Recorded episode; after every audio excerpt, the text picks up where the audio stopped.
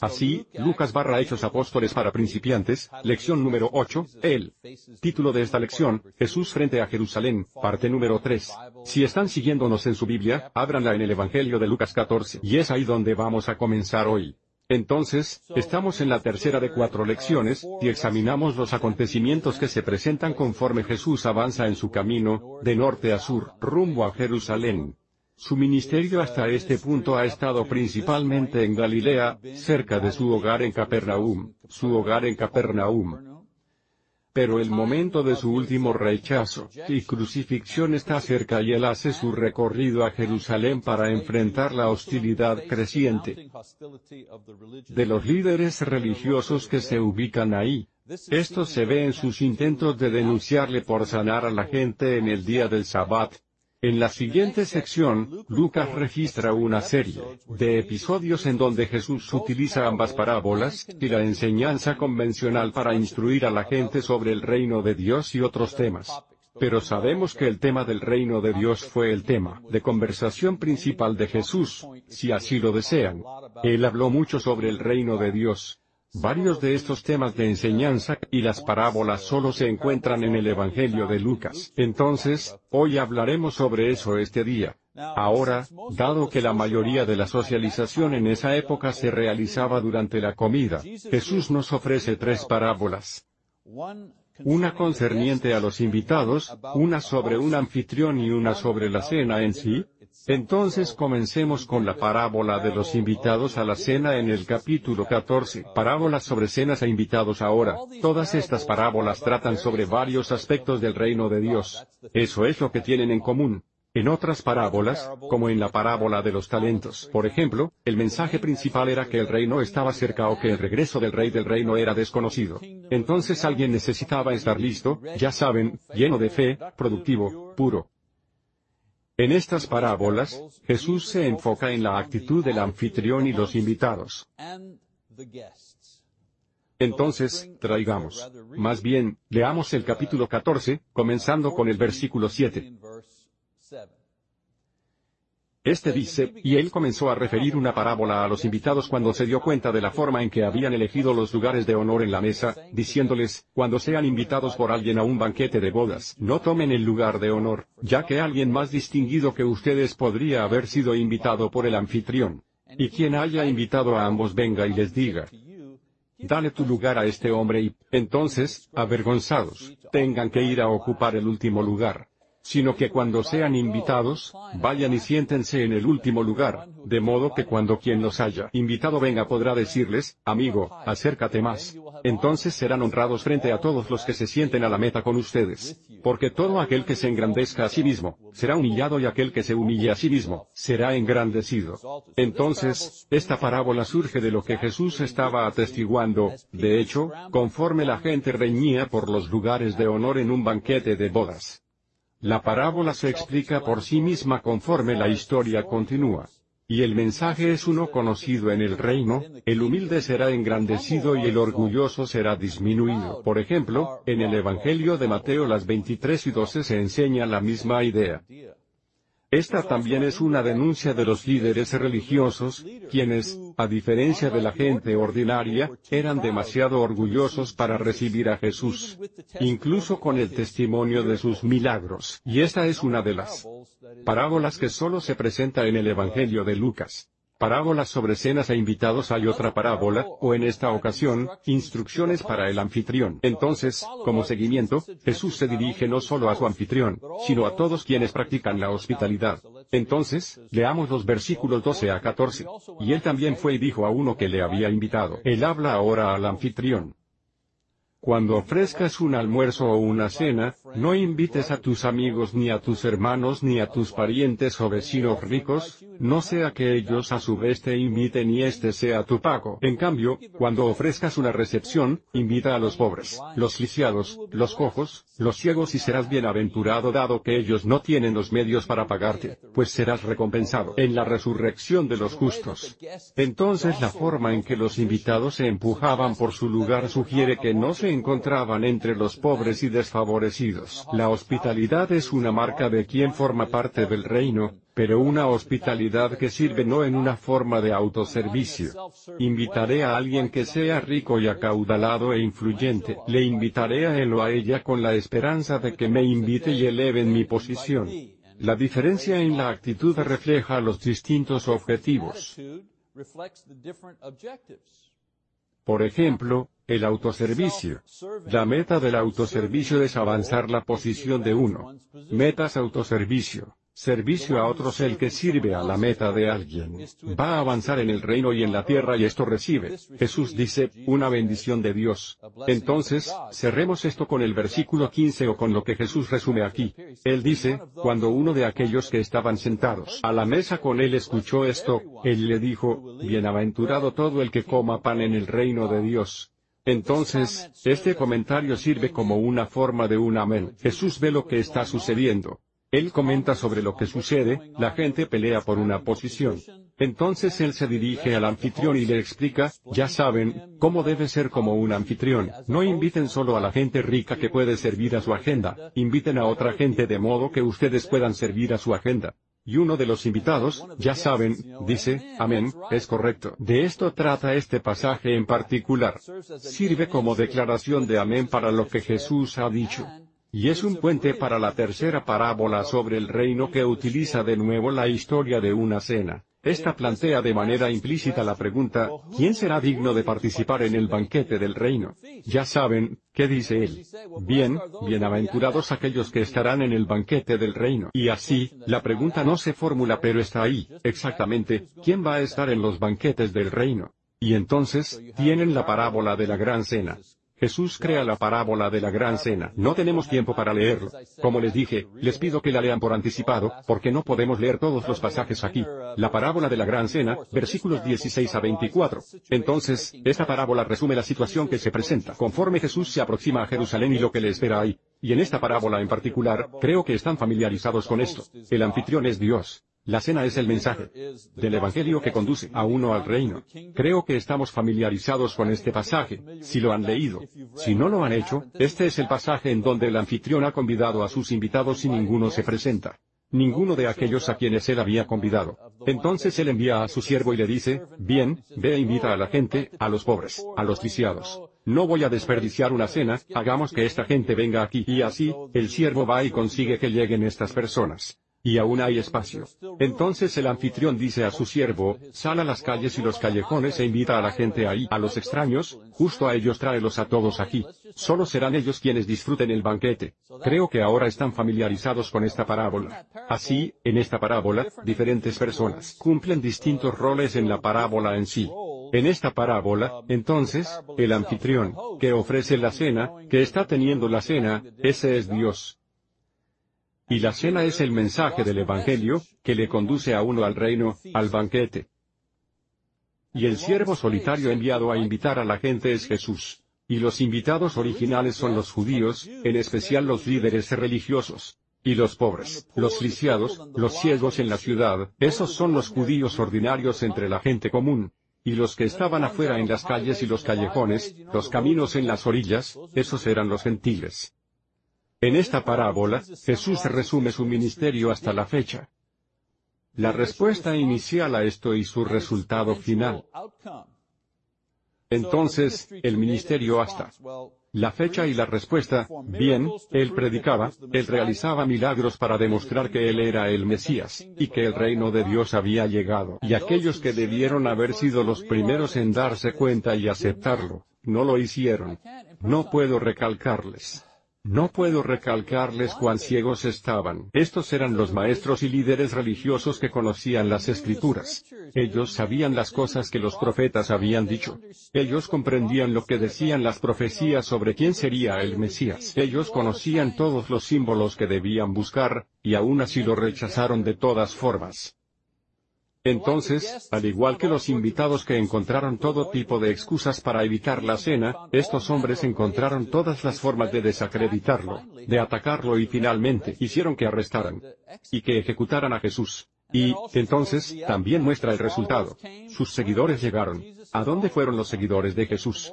Bien, ellos provenían de la gente ordinaria, correcto. Entonces y ahora, ustedes saben que Pablo dice, no muchos de ustedes eran ricos. Hablando sobre la gente en la iglesia. No muchos de ustedes aquí. Dice él, eran ricos o nobles. Y eso es cierto. No muchos de nosotros como cristianos somos ricos y nobles. Provenimos de la gente ordinaria. Y, al final, la comida, el mensaje, se pretendía que fuera primero para los judíos, pero entonces se dispersó exitosamente entre los gentiles.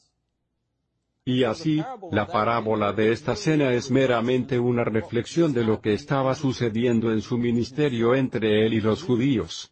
Él mismo predicando el Evangelio, y cómo el Evangelio sería aceptado en última instancia.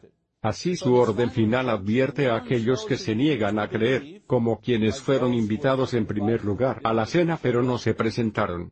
Entonces, su orden final advierte a aquellos que se niegan a creer, ellos no gozarán del reino. Siempre se requerirá la fe para experimentar o saborear el reino de Dios. Tienen que presentarse, dice él. No hay una segunda invitación. Se les invita, es el mensaje del Evangelio. Esta es la invitación. Ustedes rechazan esta invitación, no hay otra invitación. No hay otra cena. No hay otro reino al que puedan entrar.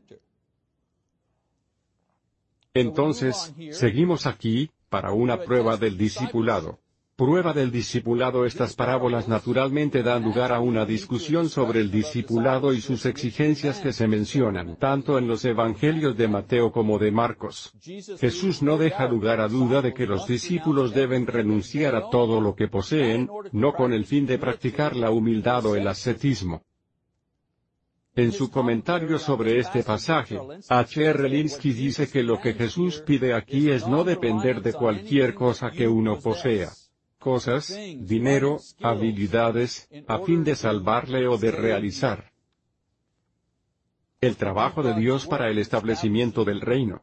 Jesús dice aquí en el Evangelio de Lucas las 14 y 33 y lo leeré en un momento, este pasaje en particular, con frecuencia, se utiliza para enfatizar el que los discípulos necesitarían considerar el costo antes de decidir seguir a Jesús. Esta es una elección natural que se deriva de las palabras de Jesús. Sin embargo, el establecer un argumento adicional de que tenemos que renunciar a todo lo que tenemos a fin de ser verdaderos discípulos, no es a donde Jesús está llegando aquí. He escuchado a la gente utilizar este pasaje aquí para exigir a la gente que renuncie a ciertas cosas.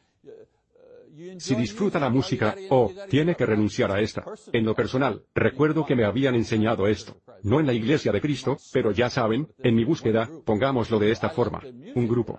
Me gustaba la música y tocaba un poco la guitarra. Oh, no, oh, eso está prohibido. Ya saben, ustedes quieren volverse discípulos de Jesús, entonces tienen que renunciar a la música, con excepción de la música religiosa. Pero cualquier otra forma de esto, ya saben, tienen que renunciar a esta. Y ellos se tomaron eso muy en serio. Y el texto de prueba que utilizaron fue justo este de aquí, 1433, como dijo él, tienen que renunciar a todo. Lo que debemos considerar antes de volvernos discípulos es que sin importar lo que poseamos, esto no es suficiente para pagar por nuestros pecados. Tenemos que depender completamente de Jesús para esto. Y, además de esto, no podemos volvernos discípulos llenos de fe, y fructíferos con base en lo que poseemos, sea que se trate de una habilidad o de una experiencia. De nuevo, necesitamos los dones espirituales la ayuda espiritual que solo Jesús puede ofrecer a fin de triunfar y de ser fructíferos en el ministerio. Él dice, entonces, ninguno de ustedes puede ser mi discípulo. Mi discípulo que no renuncia a la totalidad de sus posesiones. Lo que no está escrito aquí es que renuncia a todas sus posiciones a cambio de su alma. Eso no es lo que estoy pidiendo de ustedes. No tienen que volverse pobres para ser un discípulo. Posesiones igual autodependencia tienen que renunciar a la autodependencia para volverse un discípulo. Eso es a lo que tienen que renunciar, no importa cuánto tengan. Si dependen de eso para salvarse, eso no va a funcionar. Si dependen de eso para demostrar su discipulado, eso no va a funcionar. Entonces, en el versículo 34-35, él dice, por lo tanto, la sal es buena, pero incluso si la sal se ha vuelto insabora, ¿con qué se sazonará? Es inútil ya sea para la tierra o para la pila de abono. Se arroja afuera. El que tiene oídos, que oiga. Permítanle oír. Entonces Jesús concluye con una comparación de sus discípulos con la sal. La idea es que justo como la sal es útil como sale inútil si ésta pierde su cualidad de salada, los discípulos son útiles y fructíferos como discípulos, pero pierden su utilidad si dejan de ser y actuar como discípulos. Entonces, primero, las advertencias de Jesús quieren considerar el costo del discipulado. ¿Y qué es esto que tiene que abandonar? ¿Qué? ¿Todo su dinero? ¿Todos sus bienes mundanos? No. No, no. Tienen que abandonar la autodependencia hacia esas cosas. Eso es lo que tienen que abandonar. Y luego, establecer la duración del servicio. Bien, ¿cuánto dura el servicio como discípulo? Bien, toda la vida. Y él compara eso con la sal. Durante su vida. Así es como usted se convierte en discípulo y se mantiene como uno de ellos. Ya saben, la sal, enfrentémoslo, la sal, de hecho, nunca pierde su salinidad. Siempre es salada. Y los discípulos no tienen otra vida distinta a la de ser discípulos. Ese es el punto. Incluso si la sal perdiera su salinidad, solo perdería su utilidad. Si los discípulos dejaran de ser discípulos, bien, ellos pierden su valor para Dios y su objetivo de seguir a Dios. Y entonces, él sigue esto, ya saben, su enseñanza sobre el discipulado con algunas parábolas sobre cosas que se pierden y cosas que se encuentran. Parábolas sobre lo perdido y lo encontrado. La primera de la cual es la de la oveja perdida y luego, la de la moneda perdida, capítulo 15. Leamos la primera, versículos 1 a 3. Ahora, todos los recaudadores de impuestos y los pecadores se aproximaban a él para escucharle. Tanto los fariseos como los escribas comenzaron a murmurar diciendo, Este hombre recibe a los pecadores y come con ellos. Entonces, él les contó esta parábola. Así, Lucas cambia la escena aquí y establece la ocasión para presentar estas parábolas, en lo concerniente a las cosas perdidas y encontradas. Las tres parábolas se narran como una respuesta a la crítica que él recibía de los líderes religiosos. Porque él no solo ejercía su ministerio hacia los pecadores y los recaudadores de impuestos, los parias, con las enseñanzas que ellos recibían con entusiasmo. Esta dice que los recaudadores de impuestos, ellos vinieron y quisieron escuchar lo que él tenía que decir, pero él también comió con ellos. Y lo hizo con los fariseos. Estaba bien para los fariseos que comiera con ellos. Pero no estaba bien para los fariseos que también comiera con los pecadores. Esta es la cosa que en realidad les molestaba. Y entonces, los líderes religiosos condenaron y rechazaron a estas personas como una causa perdida. Jesús fue estricto y condenó los pecados de estas personas. Pero también predicó el Evangelio para ellos, y los alentó asociándose con ellos en términos sociales. Y cuando digo en términos sociales, no estoy diciendo que él compartiera con ellos en lo pecaminoso. No existía una ley en contra de compartir los alimentos con alguien que fuera un recaudador de impuestos. No existía una ley en contra de eso. Es posible que existiera una ley social no escrita. Uno simplemente no quería asociarse con, cito, ese tipo de personas. Y Jesús estaba rompiendo esta ley social. Entonces, las primeras dos parábolas, la de la oveja perdida y la de la moneda perdida, son ejemplos bastante directos de la naturaleza de querer. Encontrar una posesión personal que está perdida, una oveja que es suya, una moneda que es suya, y el esfuerzo que alguien pondrá en la búsqueda, incluso aunque no todas las ovejas ni todas las monedas que uno poseía se hayan perdido en realidad. Solo una de las cien ovejas estaba perdida. Solo una de las diez monedas estaba perdida. Cada parábola, como sabemos, tiene un final feliz. Tanto la oveja como la moneda son encontradas. Y el que busca se regocija de su buena fortuna. Ahora, el argumento expresado al final de cada una de las parábolas explica el por qué Jesús se toma la molestia de esforzarse por llegar a estos parias. Y ese es el punto, a ellos se les da por perdidos. Para estos líderes religiosos, no vale la pena esforzarse por ellos, están perdidos. ¿Cuál es el punto? Nuestro trabajo es solo encargarnos de los 99 que están salvados. Entonces hablando como uno que es testigo de lo que sucede en el cielo. En otras palabras, lo que Jesús dice, y aquí no hay una cita de algún profeta del Viejo Testamento, es una revelación de un testigo celestial. Versículo 7. Él dice, les digo que, de la misma manera, habrá más gozo en el cielo por un pecador que se arrepiente, que por 99 justos que no necesitan arrepentimiento. Y en el versículo 10, Él dice, de la misma manera, les digo, hay gozo en la presencia de los ángeles de Dios por un pecador que se arrepiente. Él no está citando a un profeta aquí.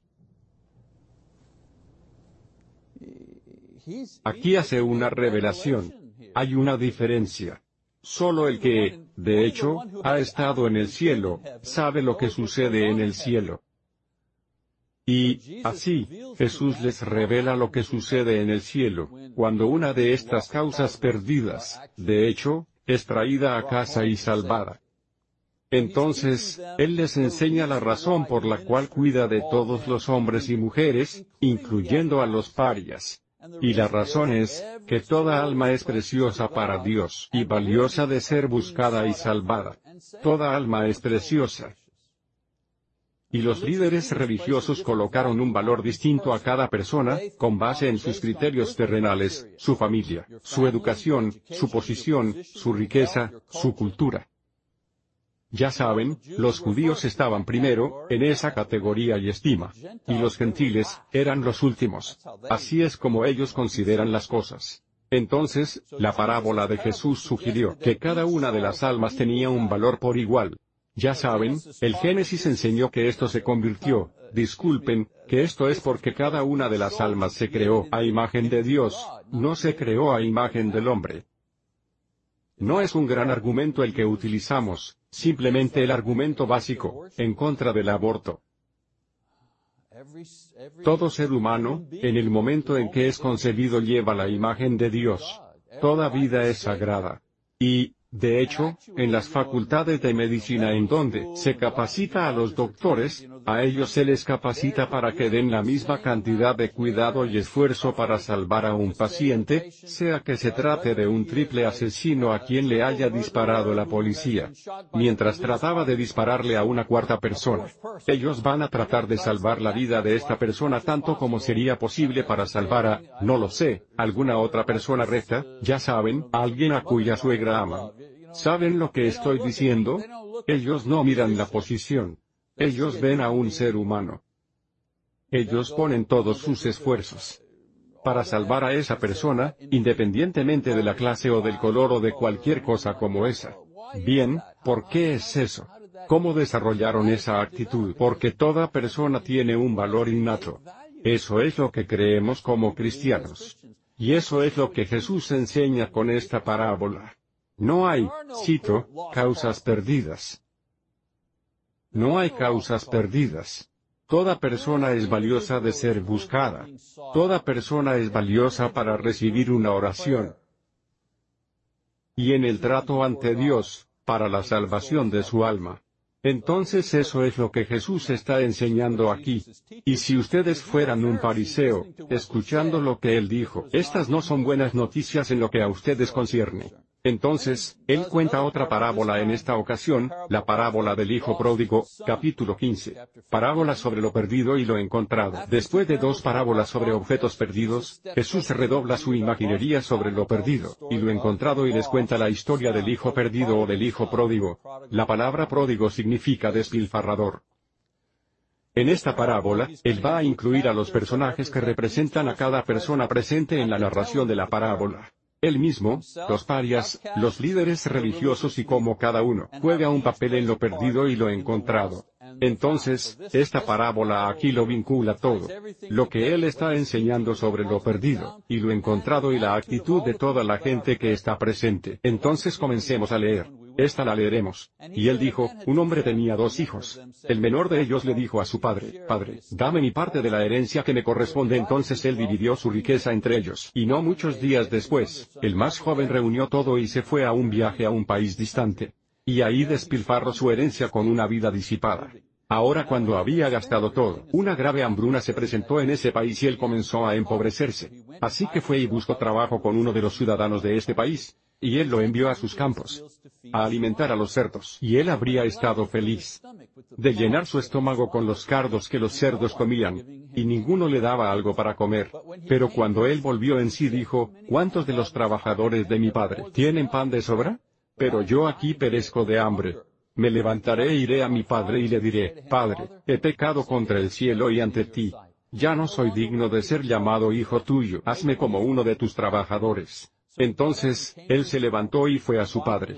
Y cuando aún estaba lejos, su padre lo vio y sintió compasión por él, y corrió y lo abrazó y lo besó. Y el hijo le dijo, Padre, he pecado contra el cielo y ante ti, ya no soy digno de ser llamado hijo tuyo. Pero el padre dijo a sus esclavos, pronto, traigan la mejor túnica y vístanlo, y pongan en su mano un anillo y sandalias en sus pies y traigan a un becerro engordado, mátenlo y comamos y celebremos, porque este hijo mío estaba muerto y ha vuelto a la vida, estaba perdido y ha sido encontrado. Y ellos comenzaron a celebrar. Así, esta parábola solo aparece en el Evangelio de Lucas. Y probablemente es una de las parábolas más conocidas. En cuanto a las parábolas de lo perdido y lo encontrado, en esta, lo que se pierde es el alma de este joven hombre. Su alma está perdida. Si ustedes son judíos y llegaron al punto en donde alimentan a los cerdos y comen con los cerdos, no pueden caer más bajo que eso. Esta es un alma perdida. Él pasa de ser aceptable y estar seguro en casa de su padre a convertirse en un paria. Por sus propios pecados y tonterías. No hay una búsqueda, porque a diferencia de los objetos, las ovejas y las monedas, esta persona, por supuesto, como un hombre que tiene libre albedrío, sus elecciones lo conducen a su perdición, y sus propias elecciones lo traen de regreso. Y así, el Padre representa al Padre Celestial que está presente en la forma de Jesús. Justo al igual que Jesús cuidó de los parias y se asoció con ellos, el Padre espera a su Hijo, y lo recibe de vuelta en la familia cuando Él regresa. Lo que Él perdió, a un hijo, ha regresado a Él, y Él se regocija. Sigamos leyendo, ¿quieren? Ahora, su hijo mayor estaba en el campo, y cuando vino y se acercó a la casa, oyó música y danzas. Llamó a uno de los criados, le preguntó qué era todo aquello, y él le dijo, tu hermano ha venido, y tu padre ha matado al becerro engordado, porque lo ha recibido de nuevo sano y salvo. Pero él se enojó y no quería entrar. Salió su padre y le rogaba que entrara. Pero él le dijo al padre, mira, por tantos años te he servido y nunca he desobedecido ninguna orden tuya, y, sin embargo, nunca me has dado un cabrito para regocijarme con mis amigos, pero cuando vino este hijo tuyo, que ha consumido tus bienes con prostitutas, mataste para él al becerro engordado. Y su padre le dijo, Hijo mío, tú siempre has estado conmigo, y todo lo mío es tuyo. Pero era necesario celebrar y regocijarnos, porque este, tu hermano, estaba muerto y ha vuelto a la vida, estaba perdido y ha sido hallado. Entonces, el hermano mayor personifica a los líderes judíos. Fiel a la religión, legalista en el seguimiento de las reglas. Trabajaba por una recompensa. Pero no tenía fe interior. No había un amor interno por Dios, lo que produciría un tipo de actitud misericordiosa hacia el exterior. Deben tener un corazón misericordioso al interior para demostrar misericordia hacia el exterior. Entonces, la parábola describe con exactitud a los dos hijos o a los dos grupos con los que Jesús lidiaba. Los parias que buscaban reconciliación y los líderes religiosos que se negaban a ver sus necesidades. Ambos hijos estaban perdidos. Esa es la lección aquí. Ambos estaban perdidos. Siempre pensamos, oh, el hijo pródigo, él es el que está perdido. Pero el hermano mayor estaba igualmente perdido. Estaban perdidos por diferentes razones. Uno estaba perdido por disipación e inmoralidad. El otro estaba perdido por sus pretensiones de superioridad moral y orgullo. Es fácil enviar al infierno a alguien que está borracho. O a un adúltero o a un homosexual o a una persona violenta. Es fácil enviar a esa persona al infierno. Simplemente no nos damos cuenta de que esa superioridad moral nos llevará ahí con igual rapidez. El orgullo les condenará con esa misma rapidez. La dureza de corazón los llevará ahí igualmente rápido. Ambos hijos se perdieron la cosa acerca de esta parábola. Es que solo uno de ellos fue encontrado. Solo uno fue encontrado. Entonces, Jesús continúa con otra parábola, en esta ocasión, es la parábola del administrador injusto. Parábola del administrador injusto ahora, aunque las parábolas tienen a distintos personajes y argumentos, todas tienen un hilo en común. Una condena de las actitudes y acciones de los fariseos y los otros líderes judíos. La parábola del administrador injusto no es una excepción a este patrón. En los versículos 1 a 13, no lo voy a leer ahora.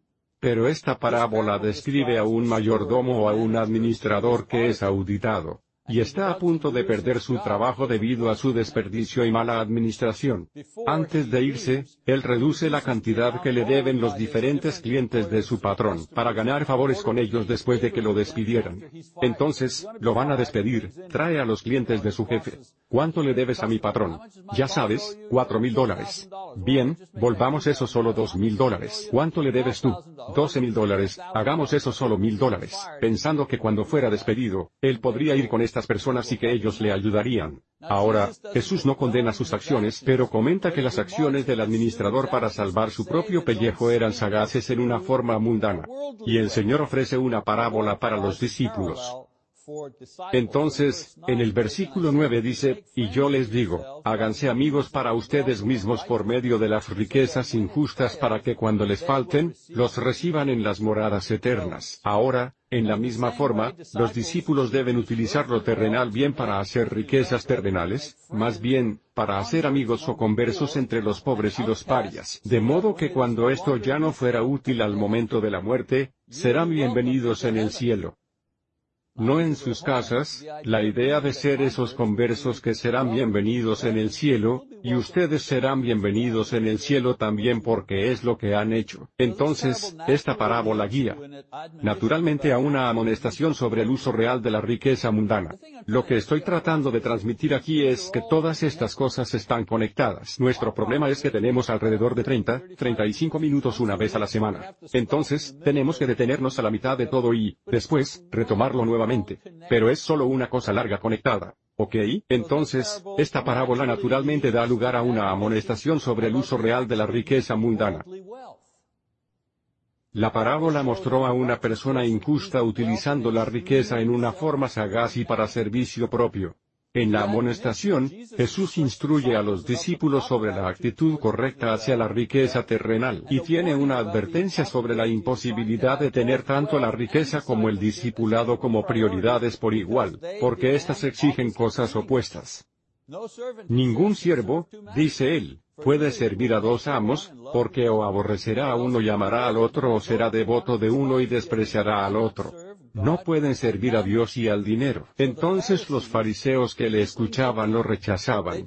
Y lo que él dijo concerniente a la riqueza mundana, porque Jesús había descrito a la perfección la actitud maliciosa de estos sobre el dinero. Y, así, en respuesta a su burla, Jesús los reprende, comenzando en el versículo 15. Leamos eso. Él dice, y les dijo a ellos, ustedes son los que se justifican a sí mismos ante los hombres, pero Dios conoce sus corazones, porque lo que entre los hombres es de alta estima, abominable es delante de Dios. La ley y los profetas se proclamaban hasta Juan. Desde entonces, el Evangelio del reino de Dios se ha predicado, y todos se esfuerzan por entrar en este. Pero es más fácil que el cielo y la tierra pasen, que un ápice de la ley deje de cumplirse. Todo el que se divorcia de su mujer y se casa con otra, comete adulterio, y el que se casa con la que está divorciada del marido, comete adulterio. Entonces, primero él los condena como hipócritas religiosos que esconden su avaricia detrás de la capa de la superioridad moral religiosa. Y luego, él les recuerda que ahora es el momento de la salvación o incluso aunque no entren en el reino, otros lo harán. Él les dice, oh, ustedes se burlan de mí, se ríen de mí. Bien, les digo que ahora es el momento del reino de Dios. Y ustedes ven a estas personas aquí, los recolectores de impuestos, todas estas personas, ellas entrarán al reino, pero no ustedes. Eso es lo que Él les dice. Y, después, en tercer lugar, y esto necesita un poco de explicación, estos fariseos evadían la ley y suavizaban muchas de sus disposiciones a fin de reclamar rectitud personal, con base en la ley. Un ejemplo de esto. Ellos se divorciarían de sus esposas sin una razón válida, y reclamaban ser inocentes de cualquier acción indebida porque cumplían el requisito establecido por Moisés para dar a sus esposas lo que se llamaba una declaración de divorcio. Ellos también se pasaban a sus esposas entre sí.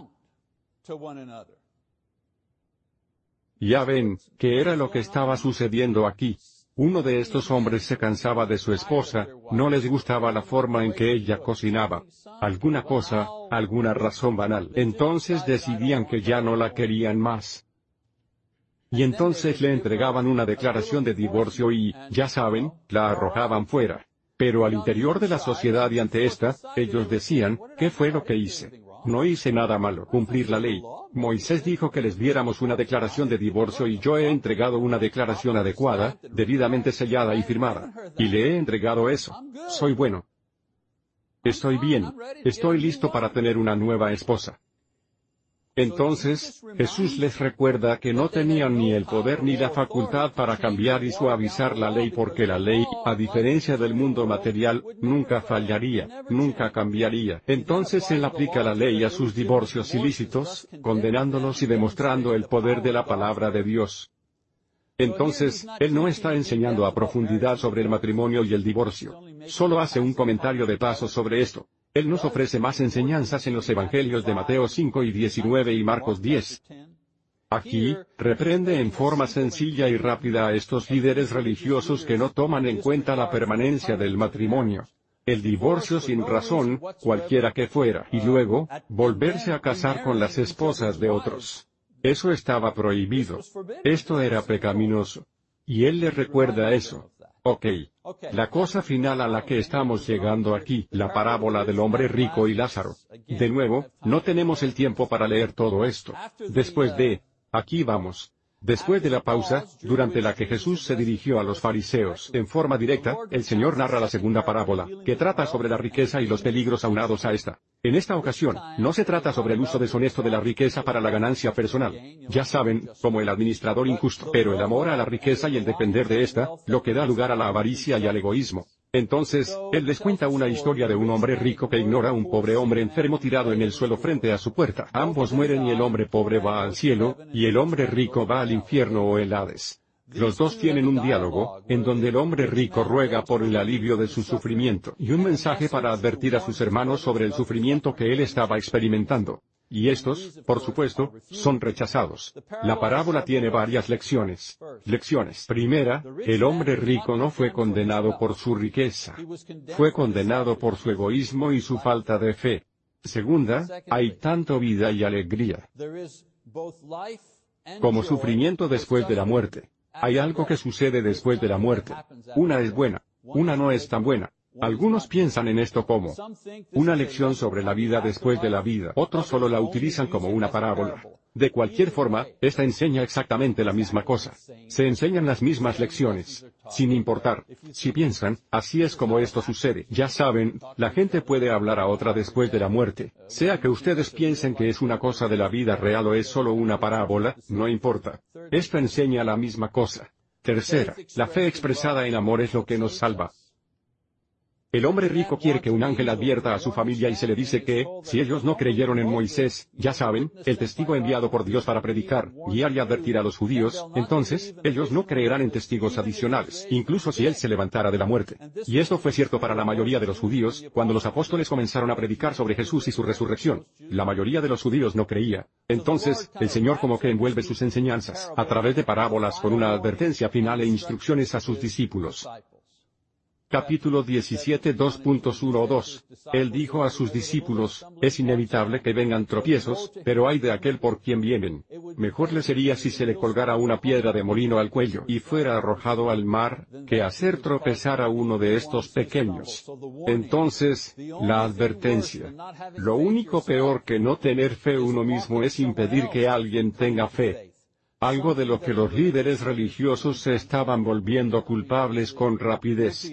La segunda advertencia está en Lucas 17 2.310. De nuevo, no es momento de leerlo, pero la instrucción, Jesús cierra su enseñanza con amonestaciones a sus discípulos sobre sus vidas como discípulos y en qué consistían estas.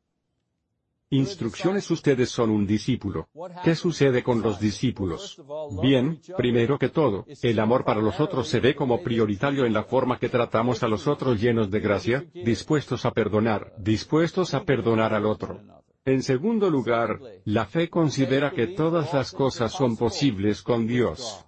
La fe considera y vive con la comprensión de que, con Dios, todas las cosas son posibles. Incluso arrojar un árbol al océano con una simple orden, con fe eso es posible. Y, luego, En tercer lugar, la humildad que reconoce nuestra posición genuina y bendecida en la vida como siervos de Dios, justo como Jesús que vino para ser un servidor y no ser servido. Soy un siervo de Dios. Ustedes son siervos de Dios. Eso es lo que somos. Entonces, estas actitudes estuvieron en un contraste severo con el carácter en la vida de los líderes religiosos que se habían burlado de Jesús y lo habían rechazado. Entonces, mi, ya saben todas estas cosas y ya sé que vamos muy rápido aquí. Todo esto, ya saben, se reduce a esta discusión entre Jesús y los líderes religiosos. Las parábolas, las amonestaciones, las advertencias, todo se trata de él y de ellos. Tenemos que hacer esa aplicación primero, luego, considerar las aplicaciones modernas. Ahora, por el bien del video, solo quédense conmigo. Permítanme concluir un par de lecciones aquí y luego, terminaremos. Ok. Si hay una elección que podemos obtener de la mezcla variada de parábolas y enseñanzas, es esta, Lección La clave para el significado del texto, por lo regular, se encuentra en el texto en sí. Para todos ustedes, estudiantes de la Biblia afuera, la clave del significado del texto, por lo regular, se encuentra en el texto en sí. En esta sección, hay solo cuatro personajes principales, Jesús, los parias, los discípulos y los líderes religiosos. Todas las conclusiones, todas las lecciones sobre los objetos, todas las aplicaciones se deben primero vincular a uno de estos personajes, antes de que puedan vincularlos a una persona o aplicación moderna. Muy bien, esto es solo un buen estudio bíblico. Traten de determinar qué es lo que se enseña. ¿Qué es lo que se ofrece aquí?